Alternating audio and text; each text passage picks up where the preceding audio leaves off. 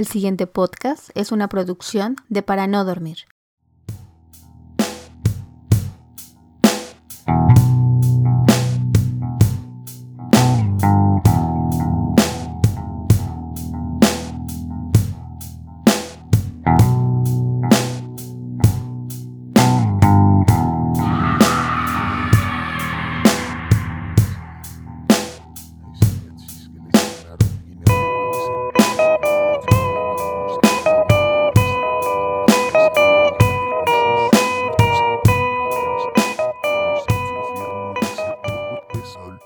Cuento de hoy se titula Aullidos de dolor.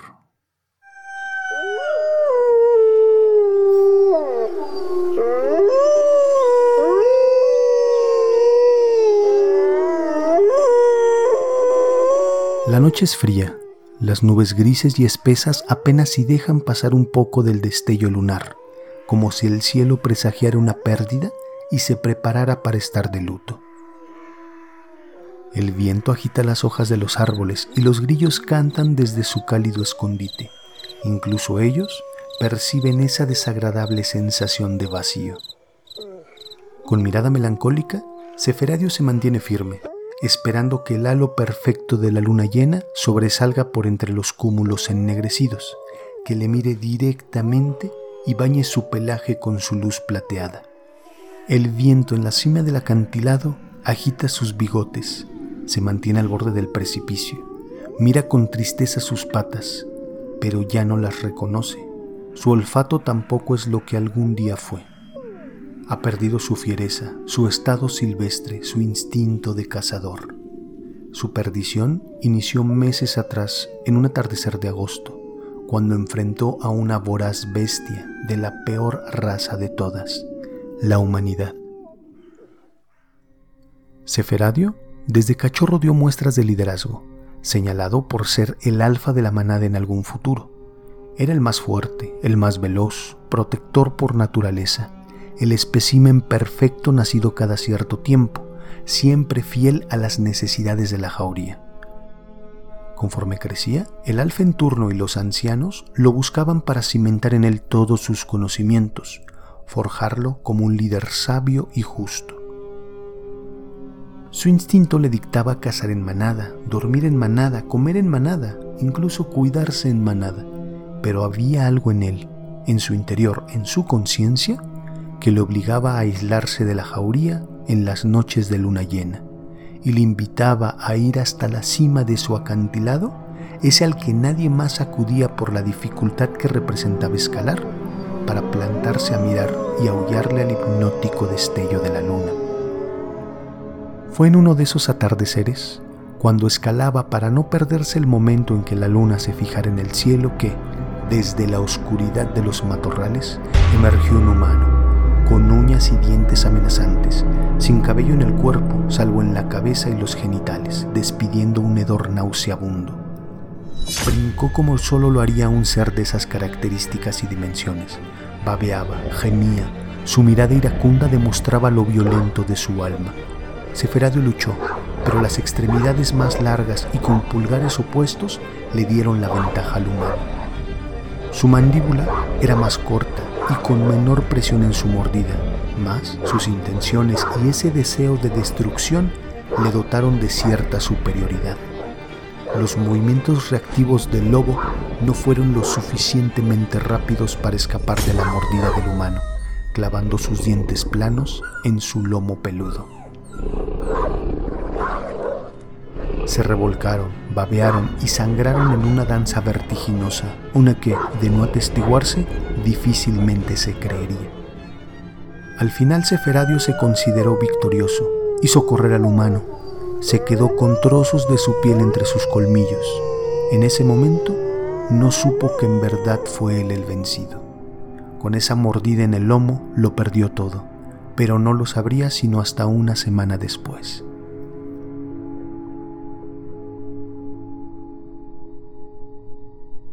Al regresar con su manada para contarles del enfrentamiento, nadie creyó su historia. Nadie sobrevive a un humano. Usan herramientas infalibles que acaban con lo que sea, incluso con ellos mismos. No fue sino el anciano más sabio quien aceptó su historia como verdadera.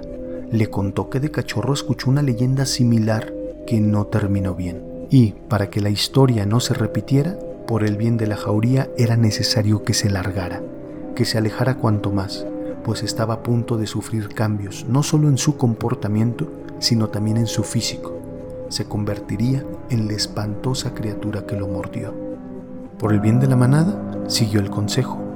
Tuvo que olvidar su vida, sus enseñanzas y a la hembra que comenzaba a cortejar para procrear, dejarlo todo para refugiarse en lo más profundo del bosque, donde no pudiera dañar a nadie. Los cambios comenzaron. Primero perdió el equilibrio, se vio obligado a andar en sus piernas traseras, se volvió torpe y lento. A continuación, sus patas delanteras se estiraron y obtuvo dedos en las manos. Descubrió la grandeza y maldición que son los pulgares opuestos. Luego perdió cabello, se volvió lampiño y su aroma se tornó nauseabundo. La quijada se le acortó, sufrió de la vista, del oído y del olfato. Estaba más indefenso y vulnerable que nunca. Fue entonces que entendió ese constante estado de paranoia en el que viven los humanos, sintiéndose siempre amenazados, débiles, y el porqué de las herramientas de las que tuvieron que valerse al carecer de poderosas quijadas y garras. Estuvo perdido por semanas, no podía cazar, estaba hambriento y cayó enfermo. Su aspecto cadavérico le daba la bienvenida al mundo de los muertos. Pero entonces, cuando creyó que ya nada podría empeorar, un grupo de cazadores lo halló. Lo llevaron hasta la ciudad, donde lo internaron en un hospital. Todos balbuceaban un idioma que Seferadio no entendía.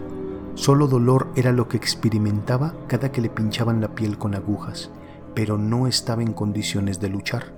Lo alimentaron, bañaron y así calaron. Cuando joven, escuchó aullar a los ancianos sobre un estado similar a lo que él estaba experimentando en ese momento y le llamaron cautiverio, el peor mal para las almas libres, pero para su estado, sin duda era mucho mejor que estar helado, enfermo y hambriento, aunque se sintiera inútil al depender de otros para sobrevivir. Sin entender por qué, al darlo de alta, se le dictó una deuda con el hospital por haberlo salvado a pesar de que él no lo pidió. Una trabajadora social le dotó de matrículas y documentos que avalaran su identidad. Al parecer, los humanos carecían de personalidad y debían recordarse constantemente quiénes eran, además de que mentían a menudo. Sus palabras no bastaban y necesitaban papeles que aseguraran lo que decían. Le consiguieron una habitación de alquiler en la que pudiera resguardarse del frío, además de un trabajo con el que pudiera pagar su manutención y el adeudo con el nosocomio. Su inteligencia innata le favoreció para adaptarse rápidamente al lenguaje del hombre.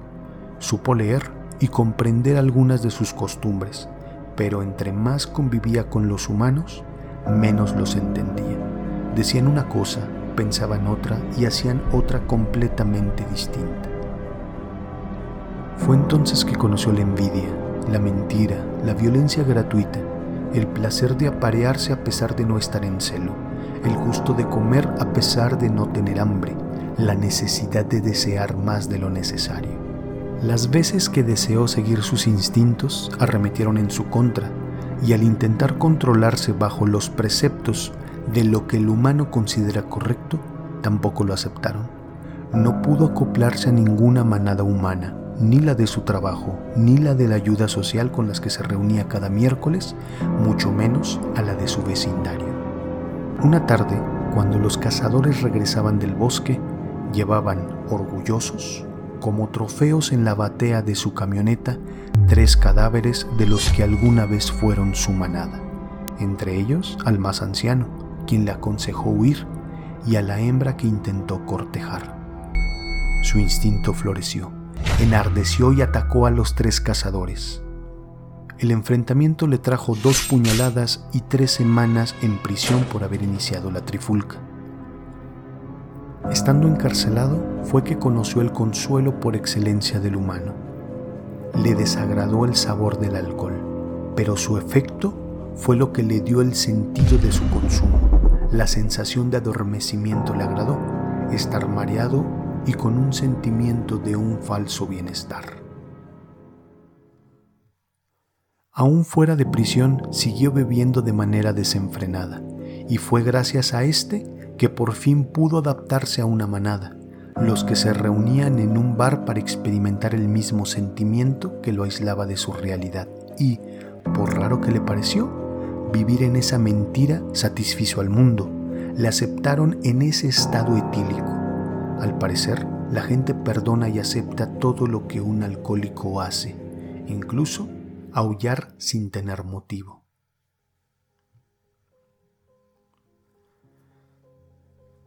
Los meses de exceso le trajeron consecuencias, primero en su salud y a continuación al no cumplir con sus responsabilidades de humano. Le echaron del trabajo, los intereses por la deuda del hospital aumentaron, además de cobros de impuestos que no pudo cubrir. Serafín, el dueño andrógino del lugar, que rengueaba de la pierna derecha debido al polio que le atacó de niño, accedió a cambio de que le follara cada que le placiera, de esa manera bestial de la que muchas mujeres del bar hablaban de Seferadio. Y así fue su vida durante tres meses. Por las mañanas dormía, por las tardes limpiaba el bar y por las noches se apareaba con quien le invitara un trago con tal de seguir en ese sopor engañoso del alcohol. Una fría mañana de diciembre, al abrir los ojos, supo que algo ocurriría esa misma tarde al ponerse el sol. La naturaleza es sabia y su instinto no le engañó. La bondad de la luna a la que tanto le aulló le volvió a cubrir el cuerpo con su hermoso pelaje plateado los pulgares desaparecieron y pudo andar a cuatro patas otra vez. Su vista se reanudó junto con su oído y su olfato. Aquella noche aulló. Lo hizo de tal manera que desató la bestia que guardó durante tantos meses. Su aullido heló la sangre de los humanos a su alrededor, quienes se aseguraron de mantener las puertas bien cerradas. Seferadio corrió a toda prisa para internarse en el bosque, buscó a su manada, pero solo halló a una tercera parte de lo que alguna vez fue. Ese deseo desenfrenado del hombre por acabar con todo les fue poniendo fin a su magnífica especie y a otras más. El alfa que estaba al mando en ese momento no era ni la mitad del líder que alguna vez él fue. No había ancianos y los cachorros crecían hambrientos. Supo entonces el motivo por el que la luna le concedió tan preciado favor. Pudo cazar y lo hizo de manera magistral. Pudo correr y aullar libremente, respirar la humedad del bosque y compartir con los cachorros todo lo que alguna vez los ancianos le enseñaron. Pudo volver a ser lobo. Tres días. Tres días fue el tiempo que la luna le concedió tres días en los que inspiró a la manada y compartió algunas de las costumbres del hombre para resguardarse de ellos y que no fueran presa fácil. Llegada la tercera noche, la propia luna le avisó que ese sería el fin, que la maldición en sus venas brotaría de vuelta, despojándolo de su virtud canina. Y es entonces que regresamos al principio del cuento, al borde del acantilado, esperando a que la luna se asome por entre las nubes y le dé a Seferadio la señal de despedida, para que pueda lanzarse al precipicio, para morir conservando su dignidad bestial que lo distingue, pues no hay peor castigo que volver a ser humano.